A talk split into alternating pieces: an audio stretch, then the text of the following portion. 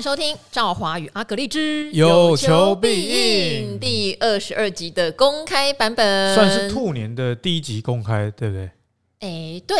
兔年算吧，对对对，兔年开工的第一集了，应该这样讲，因为兔年开工就是放假回来的第一次公开。因为兔年期间我们是不打烊的，好不好？好，兔年期间我们都没有打烊哦，照样公开版还有 VIP 的答复版都有上架。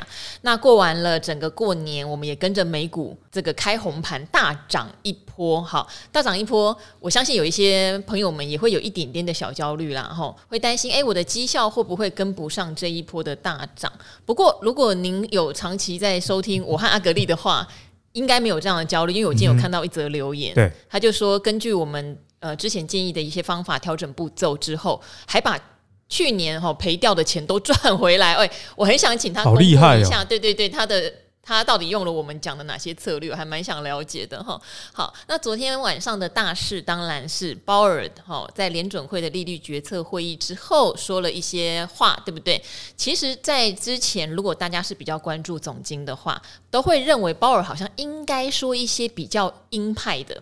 就是对通膨，还有对市场现在有点点像是肆无忌惮在开 party，应该会有一点反应。可是说实话，我昨天有听了他的逐字稿，他真的不能算是鹰派，他没有凶，对，他有讲到一些呃关键字，我这边帮大家很快速的呃讲一下，因为大家知道这一波联准会升息最重视的是通膨。而不是经济会不会衰退哦，吼，这件事情是很很严肃的。那可是通膨，因为连续两个月的 CPI 都略略低于市场预期，或是刚好符合这样，不管是核心的或是一般的，都是这样子哈。还包括像生产者那边的物价指数，其实也都是低于市场预期。所以目前市场的态度就是觉得通膨的降温比之前联准会讲的那样的严重来得快，然后他也觉得鲍尔的态度并不见得会升到之前讲的基准利率要到五点一，甚至有可能在五趴以内，例如四点八五就可能会停。好，市场现在是这样。那更乐观就觉得第三季、第四季联准会搞不好就会宣布降息喽。这中间当然有很多的逻辑可以讨论，只是面对华尔街这样哈。发出这么多的言论，鲍尔昨天说什么呢？呃，当然还先讲到疫情，他的意思是新冠疫情哈影响已经不大了，好，也是全球解封的意思，包括中国大陆，大家也知道。然后他就说，如果通膨下降的速度确实比联准会预期的快，那我们会影响政策方向。好，那他有讲到一句，目前是市场预期的比我们乐观，好，市场认为通膨已经下降，但联准会似乎没有市场这么乐观。可是这句话很温。要不你就很直接的说，通膨根本就没有下去，你们在高兴什么？对对对。可是他是讲的很迂回、很温，对。然后他就说，目前我们认为今年还不适合降息，但他不像之前哦，他之前比较鹰派的时候会讲今年不会降息。哎，不适合跟不会，就是多了一点空间哦。而且是目前。就目前我看不适合，谁知道两个月后会不会适合？嗯，会不会 那个？就现在没有要交往，两个月后可能会这样。好，然后他也提到说，那到底通膨会不会继续往下降呢？啊，现在我不是很清楚，这个看法是艰难的。所以他看来很模糊，他也不敢告诉你通膨会下降，他也不敢告诉你通膨不会下降。其实他觉得会了，但是又怕讲了被打脸。嗯、对，所以基本上，呃，很多人觉得是阴中带歌，但我必须说，因为市场现在对他的期待是，你要不然就是出来很明白的踩刹车，可是他真的没有哈，所以他没有 昨天的费半涨到无法无天，只是没有说不要就是要。我觉得是因为大家预期说，大家呃。亲门踏户了，对不对？对，到你面前了阿格丽哦，你下半年一定就会把钱吐给我了，快点这样。那、啊啊、你明明如果就没有，你会说不可能，老子不会把钱给你嘿啦，命一条啦这样。可是好了，再看看，再看看，看看呐，嘿，啊，目前我看不到还钱的可能呐，哦，但是呢，也很艰难预预估未来会不会有了，不排除。哦、好，所以态度有点软啊。那这样的话，整个科技股、半导体大涨后，高本一比的股票今天在台股也非常强悍。对对对，那我就会忍不住跟阿格丽讨论啦。其实阿格丽真的一点都不焦虑，然后我也一点都不焦虑，因为阿格丽的股票也有涨哦，嗯、只是它不是那种暴涨。它就是慢慢垫，慢慢垫，所以我常常会讲说，人哦，赚自己赚得到的钱，赚自己放心的钱，会比在旁边焦虑说我没有追到这只标股，真的会好很多。对，我觉得在市场上啊，现在最常见的现象就是跌的时候，他跟你说怎么办？哎，上场也问你怎么办？哦，真的，而且跌的时候有人会告诉你说你没有告诉我，涨的时候也有人告诉你说你没有告诉我。对 对，现在的通病是这样。因为我觉得投资帮大家先建立一个心态啦，就是没有百分之百让你预测中了这件事情。哦，所以这个就是股市里面经典的一句话嘛，说，哎，如果你下跌的时候，你手上没有小麦，就没有买股人；上涨的时候，你手上其实也没有股票了。所以这句话的告诉我们是说，其实，在投资的过程，你一定要参与市场，只是说这个参与的深度跟积极度在哪里啊？例如说，像我们在去年的时候，其实就有多次讲到，例如说，你看到美元指数反转的时候，这时候的股市的资金面啊，至少是比较有机会进来台股的。哦，正好我们有明确的讲过这件事情吧。好，那股市的上涨与否有两大的方向，第一就是资金面，因为有钱才有量，有量才有价。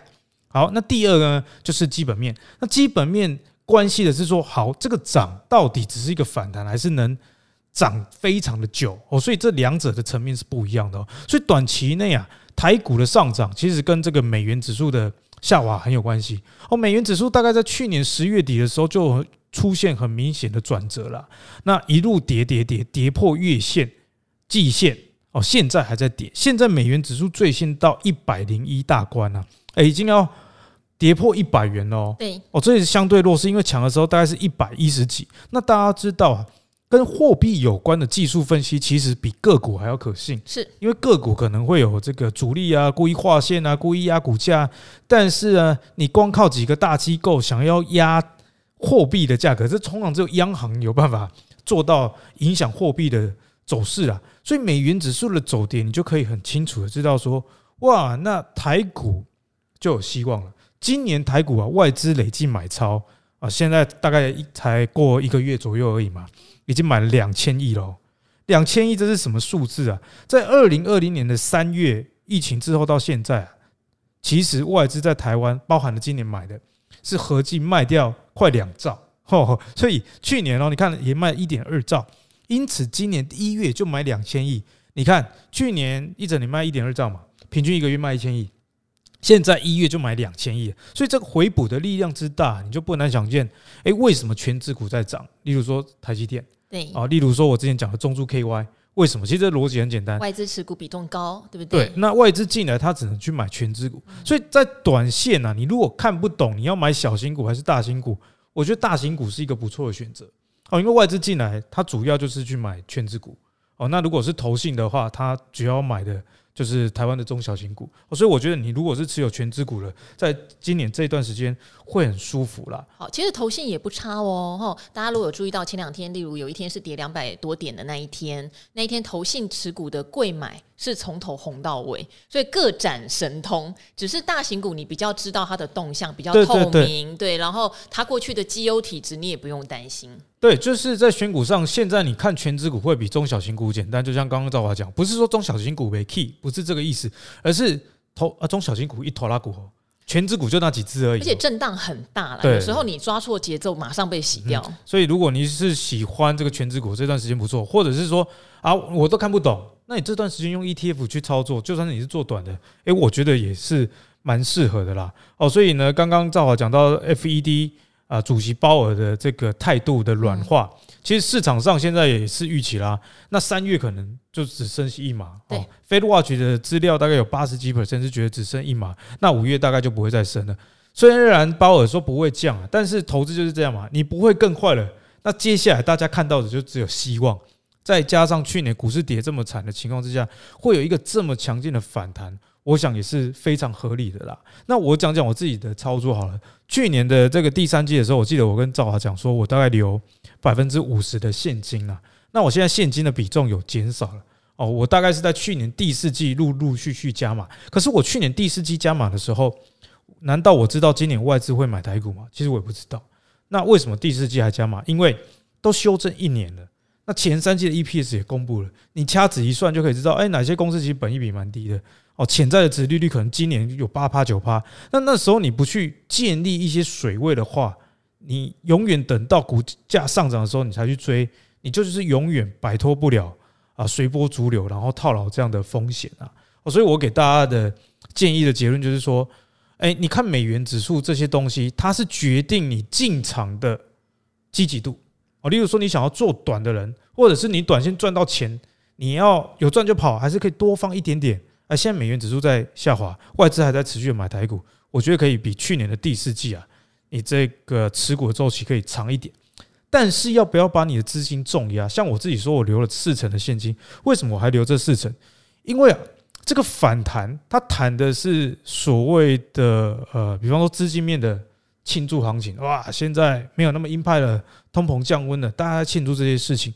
但你看到这么多公司在裁员啊，虽然说股价领先基本面，但基本面的危机还没有解除，所以我觉得大家也不能太过于的积极。好，那虽然我跟阿格力认识这么久，不过我必须承认哦，阿格力概念股我其实买的很少。因为大家如果之前有听我另外一个频道的《古惑仔》嘛，我会去告诉大家我大概买了哪些股票，长期存股是什么。不是说阿格力不认同哦，例如说像我在一直在存联强，我也跟大家讲我在存群光或者大车队我换股，都有跟大家分享，我完全很坦白。阿格力也没有否定这些事情，只是我就可能没有去买到阿格力讲的哈，不管是什么之前讲的深达啦、大树啦哈，呃，它的现金流机器呀哈。那好，我相信很多人哈在错过了很多阿格力讲的股。股票之后就会想，那到底怎么买？呃，通常是在下跌的时候，我们讲的时候，会很多人说，你这样会不会在害人呐？股市现在不好哎，你还在推股票什么的？呃，我们也讲的想说，可是下跌的时候其实是时机比较好的时候。那涨上来了，很多人说啊，怎么办？已经垫高那么多了。我自己的做法是哈，因为我我我有一个纯股户头嘛，我跟大家讲，我就去采纳了阿格力讲的一些，现在现金殖利率还很棒，业绩也看得到成长性的。你就都先，例如说，看你资金的状况。例如说，我都先买一张啊，你买一张，你没有压力呀，心情上不会起伏。对，你就先买一张，叫做基本部位嘛。那如果今天刚好遇到台股哈，像前两天跌两三百点，好，那刚好如果阿格力的好股票是有下跌的，那你就再把第二张或第三张补起来哈。那我比较不会在大涨之后去补啦。因为我相信股票一定会起起伏伏，对对对，不太容易一波到顶。尤其是现在的环境，我觉得也比较没有一波到顶的机会哈，反而比较有可能这一波有点叫做嘎空手或嘎空军哈，有可能会嘎突然急嘎哈。假设随便乱讲哈，嘎到万六附近，它可能也会有一个机会哦。那这个时候是不是你去建剩下来的部位，你也比较放心？那在上涨的过程中，你也觉得你没有错过什么？嗯哼。像在过年前，大家都问我要不要报股过年，我就是说，你如果做短的，那你就不要报，因为不确定性比较高。主要是你的心情压力会不会影响你？对，那我说长期持股，那你就报啊。那那没有任何的你你现在来看，其实你长期持股如果抱着，其实真的赚很多了。哦，那我们再回过头来说，我们最近 p a c k a g e 的跟大家分享了好了。我觉得最近我收到很多的讯息，不晓得赵华有没有收到？就是 感谢哦，这个阿格力跟赵华的 p a c k a g e 的。特斯拉，我均价买在一二二，哇，这这个人恭喜你啊！我其实还有看到更低的了，他说他买一百一十几吧。那现在特斯拉股价最新的收盘哦，美国时间二月一号收盘。一百八十一点四一啊！过去一个月哦，涨了六十七点八二 percent，有够夸张。我这边必须讲哦，因为我有去看很多的财经节目，很多分析师其实都会去讲说啊，你看，你看，那时候有讲说特斯拉超跌了，but but 好不好？请注意，我们真的是在 Podcast 连续的告诉大家，而且一直告诉你一个很重要的事情，我们不是只讲特斯拉，是当时已经很多的预估机构告诉你，电动车在二零二三。不好，对对对，下修他们整体市场的成长率。我们是非常仔细的分享，电动车市场真的没有受到这些，对，没有受到影响，它还是一个成长趋势很明确的产业。这些机构不要看特斯拉跌 就乱说话，哎，这个角 这个高度真的是不一样，对对，不是拿这档股票跌了七八成来讲而已，是整个市场我们都讲的很详细。哎，其实如果不相信的朋友，或者是你有兴趣的朋友啦，二零二二年的十二月二十四号，我们。的 EP 第十六集是公开的，哦，公开版的，嗯，标题叫做“电动车明年成长不如预期吗？”问号，其实趋势从未变过，惊叹号，惊天号就是 确定了，确定了。那特斯拉股价会再起的原因，然后有跟大家做深度的分析。那后来呢，我们在 VIP 里面其实也讲了蛮多，比方说，我跟大家讲说，中国的电动车市场是大家值得去留意的哦。那为什么特斯拉要降价，也跟不同的国家的。这个产品的竞争力有关，那我也分析了说，其实电动车啊，未来的分野就像造化手机的分野到最后就是软体嘛。嗯，为什么会有 Apple 跟非 Apple？那 Apple 到底在强在哪？因为 Apple 是唯一一个它做手机又做系统的。是 Google 虽然 Android 它也有出它自己的手机啦，不过那算是做好玩的。哦，只有只有每一年大概就出的个那个一支旗舰机，意思意思一下哦，所以这就是苹果能胜出的原因啦。那在电动车这个议题上呢，我今天再继续跟大家分享，因为我觉得有料的分享哦，是每一集都在帮你深入的，让你更加的了解。所以在特斯拉过去一个月涨六十七趴的过程中，我觉得啦，我们的这个听户也要很认同基本面对股价的评估，而不是让股价的。涨跌来影响你对基本面的看法。像我过年回屏东啊，我妈就跟我说：“哎，阿弟，迄个神拜叫什么什么，我不能讲他的姓，反正也是名嘴啦。”哦，特斯拉公告完了呢，刚进价很暖。结果 过去一个月特斯拉涨六十七 percent。哦，那过去特斯拉过去一一个月被干的原因，要么就是马斯克买 Twitter 嘛，啊，大家觉得他不务正业嘛，还有特斯拉一直降价的事情嘛。那关于降价这件事情，其实我也有跟大家讲啊。特斯拉的降价，其实长远来看，它是一个有战略意义的啊。以手机来讲啊，有赚到钱的基本上就是 Apple 哦，啊，三星赚一点，啊，其他的这个 Android 手机厂哦，大家合起来赚不太到什么钱。这种现象跟大家报告，电动车现在也是这种现象。特斯拉赚非常多的钱，第一个赚钱的是谁？中国的比亚迪哦。我们在上一集的 VIP 版有跟大家讲。中国年度畅销的二十台电动车，只有三台啊是中国以外的。哦，其其中两台是特斯拉的 Model 3跟 Y，那另外一台呢是福斯的 ID 的这个电动车，所以你从这个现象就可以知道说，哇，那特斯拉赚很大，比亚迪有赚，那其他的车厂基本上啊没赚什么钱。哦，因为你现在。卖电动车了，就算你毕竟是 B N W 了，你卖车你基本上还是在亏啦，因为你的这个研发的成本、资本的支出的摊提还没有结束嘛，哦，你这个卖出的量不够。那相对的，当你看到特斯拉降价，市场上觉得说哇，这个是呃需求啊不如预期，所以你才降价。其实这个是有点过度解读了啊。特斯拉的降价，我觉得我现在最新的观察，其他的车厂，减价是错了一单。因为当特斯拉宣布降价之后，福特的电动车野马电动车是美国卖第二好的，去年卖六万多台，它也降价，而且它降价涨四千五百块美金，哎，也是降十几万台币哦。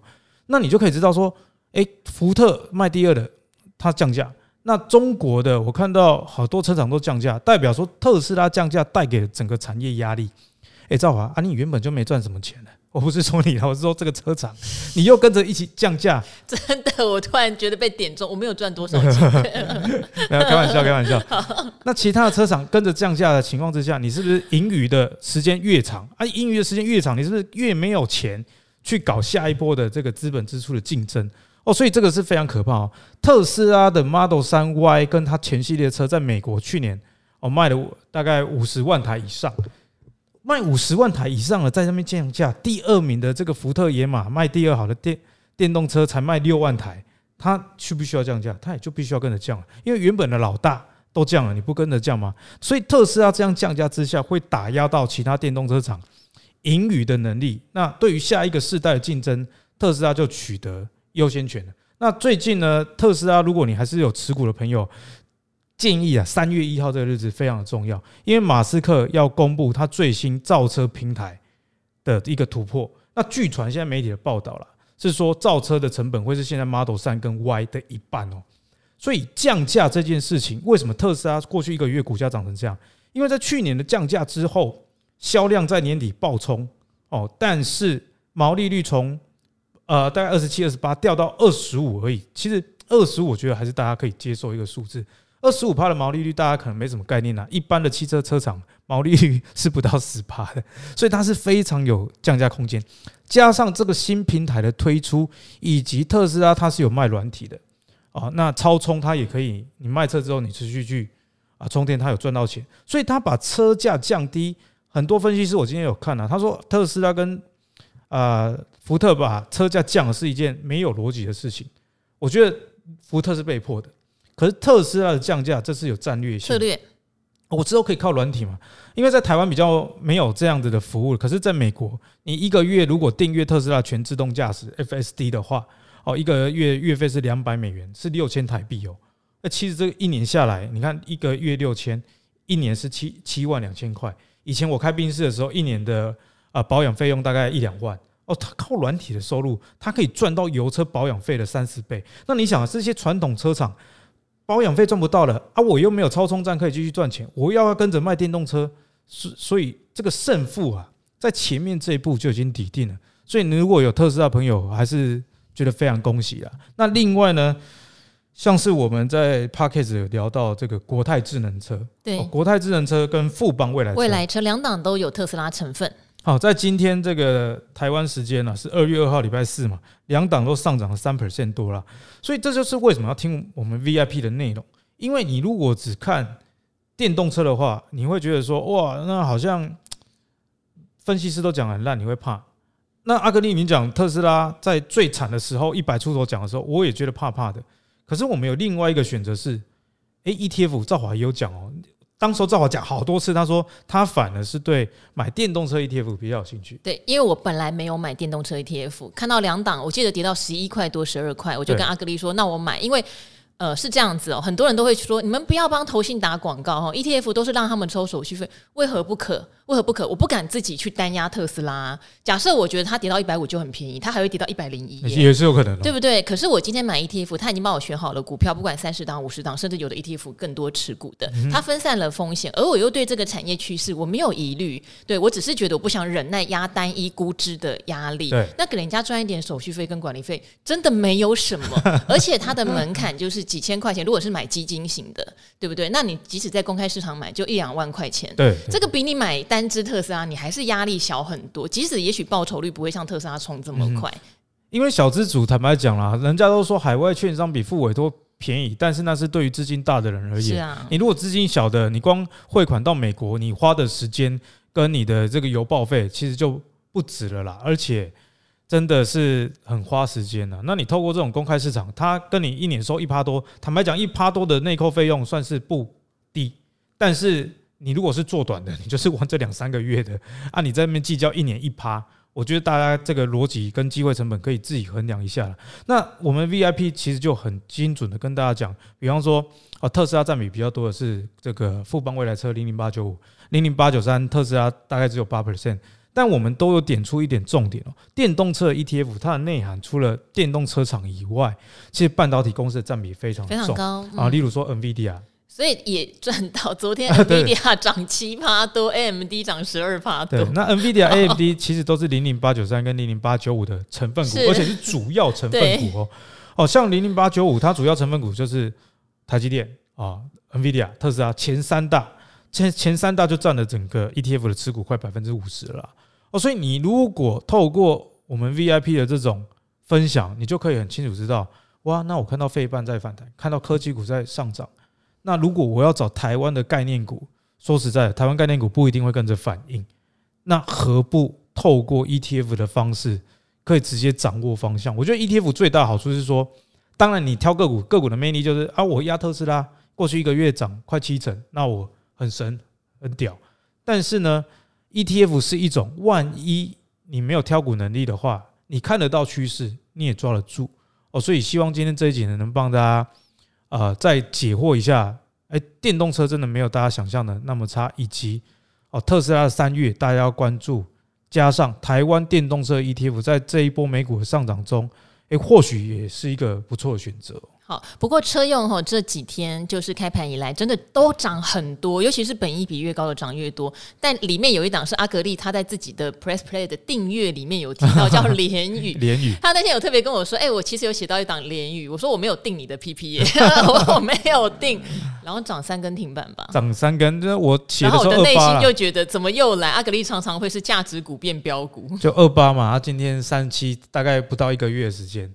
哦，那个联宇这家是做电动窗的支付，哦，就是你如果要刷信用卡啦，刷任何的卡，RFID 等等，他做这个支付啊，他过去没什么赚钱啊，因为他过去就是做你去商家那个刷卡机有没有？其实做支付有几家是真的不赚钱，因为这种都是血海嘛，没有门槛。那因为电动车的充电桩正在全世界密集的盖，而且这个盖会盖非常的久啊，因为刚开始而已。如果大家去看联宇啊，它的这个营收的话，其实成长性非常的惊人，这也是啊、呃，我有写它的原因啊。那联宇这一档呢，它的股票代号帮大家来。讲一下是二四八二，好，因为我们好像有看到也有听众说，我们好像都不念股票代号，啊，对对对对，因为中文哦，有时候不同的字嘛。二四八二的联宇啊，去年十月啊，营收年增率一百二十二趴，十一月两百零五趴，十二月九十四趴，哇，真的是非常非常漂亮，所以股价涨停。可是不是叫你现在去买哦，已经从我写的二十八块涨到三十七点八了啦。好，那如果有兴趣的话。那锁定阿格力的 Press Play 订阅哦，我今天特别跟赵华要求，我说，哎、可不可以广告一下我的 Press Play 啊？然后给大会给大家折扣了哦，我放折扣码在我们这个 Podcast 的的下方。那你如果订订阅使用这个折扣码的话，哦，会有首月八八折的优惠，好吧？提提供给大家参考。哦，因为我有看到一个很可爱的网友有在你那边留言，因为我还蛮常去阿格丽那边吼插插花，他就说：“哎、欸，阿格丽你已经这么忙了吼，又有在你的 YouTube 频道吼，欸、看来有蛮多的业配，然后有我们这个有求必应，用声音来教大家一些吼好的财商，然后又还有写文字的，你会不会乱写随便写写？有人这样讲，但没有阿格丽的文章都是几千字几千字的。对对对，我觉得他真的是我心目中的超人呢，因为我以前是。是杂志也写过一段时间，我已经有了那种严重反胃，你知道吗？对，就是我以前一个月可以写到快三万字，可是我现在真的不行，我真的觉得一想到要写，我就有点受不了。哎，原原因是因为我觉得我都是用逻辑在看事情啊，所以你随便讲就可能半小时，随便写就一篇文章，再加上啊，我做事业是有方法，就是一个人走的比较快。但是一群人走得比较远，所以我背后当然有我的团队。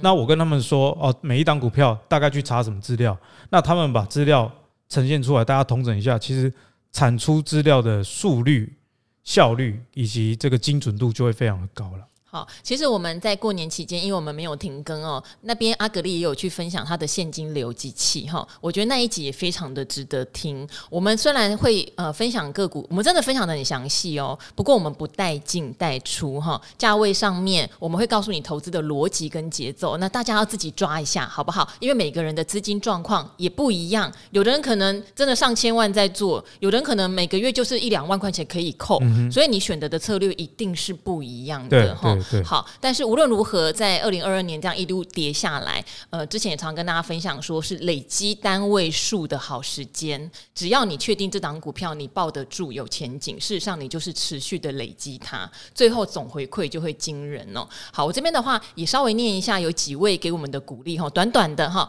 例如说，他说这位于亮亮。他说：“谢谢赵华跟阿格力无私的分享。二一年哦，航运刚开始，相信你还有钱。这样的话哦，这是另外一个分析师，我现在才看懂。大量的资金都套牢了，后面只好认赔杀出。那是因为听到赵华节目后有调整投资的步骤，已经快把之前赔的部分都补回哦。好，那另外也有加入我们这个有求必应的 VIP，也有去听，可能应该有订你的 PP 哈，支持。”知识的付费，那这边也有讲有神快拜，他说参加阿格丽的实体讲座获益良多，还有跟你合照。阿格丽说有没有买大叔跟玉荣啊？我不好意思举手，其实我有买。他说希望能够支持订阅这么认真不夸大的好节目，也希望赵华有机会办粉丝见面会。有啦，我跟阿格力有考虑，我们一起坐下来吃吃饭，聊聊天。我先瘦身一下，但是有这个规划。好，那还有一位我印象很深，我们过年期间也回答了他的问题，他就是买了国泰智能电动车，那越买越怕。哦，那我们有特别提醒，电动车的趋势没有问题，用 ETF 来投入也没有问题。可是可能你投资的速度有问题，扣太快，嗯、扣太快，然后或是占你总体资金部位太大，所以你现在压力很大，会想要卖哦。我就说，哎，你要卖，我刚好要买。哎，对，那他现在有特别提醒，呃，回馈给我们说，谢谢我们给他温暖的精神慰藉，听完清晰也安心哦。他说，因为之前就是一跌就买，一跌就买。就买太快，后面就毛起来了，所以现在呢，要调整一下自己的配置。好，很开心都有解答到，可能大家在投资上会有一点盲点。其实你的方向、你的看法是对的，可是你的做法可能有一点点需要调整。大概问题都是出在这里。嗯嗯、对，我觉得真的就是赵华讲的这样子啦，就是股市的投资有两个很重要的步骤。第一个，你知道你在投资什么，因为当你有信心的时候，你才撑得住。我讲我去年的例子，大家都知道啊，在第四季中珠 KY 从两百多跌到一百三十九的时候，哎、我我把过来怎丢呢？我那个账面的。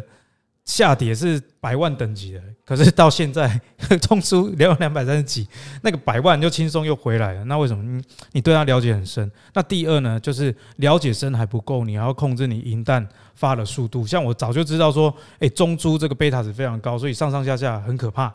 所以呢，我选择的方式是我还有留有很多的现金，当跌下来的时候，我不会太紧张，那甚至还可以反向的。去摊平它，以及像赵华的方式哦，他了解了电动车，他选择另外一种方式是说，像我刚刚说的是贝塔值高，那银弹你要有留嘛？赵华选择是，那我我就买 ETF 啊，啊，我有买到特斯拉，啊，有其他的来平衡。这样也是一种方式啊，我提供给大家做参考。好，因为我看到我们的提问，还有人希望能够了解基金的投资方式哈，而且他刚好跟赵华买了同样的一档基金，可是他的亏损非常大，那就是一个策略的问题。这个我会在 VIP 帮忙做解答哈。你策略对，现在你真的会比较，就是其实根本是应该是赚钱的状态了哈。好，那希望我们今天这个公开版哈，大家也能有收获到呃很多的资讯。当然，更鼓励大家能够订阅我们的 VIP 哈，因为我们有了说实话啦，制作的成本，我们也会更有办法持续长久的陪大家，对不对？继续怎么讲，在投资路上用正确的观念，还有安心的心情走下去。偷偷抱怨一下，我觉得我跟我跟赵华现在真的是赔本经营，我们两个现在一毛钱都没有拿到过，这 真的。因为再骂一下 Apple，Apple 的付钱啊，到现在都还没付给我们，这美国企业不晓得发生什么事情。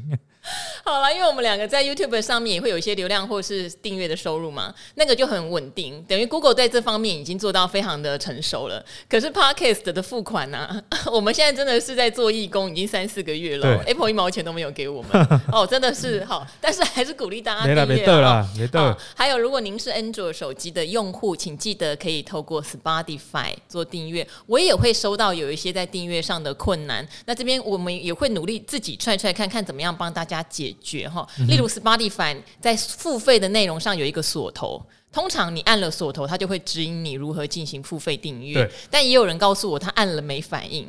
好，我我会再研究一下，看一下按了没反应这件事应该怎么解决哈。好，那今天我们就先到这里喽。非常谢谢这个赵华与阿格丽之有求必应的粉丝们，大家下集见喽！恭喜特斯拉赚钱，拜拜。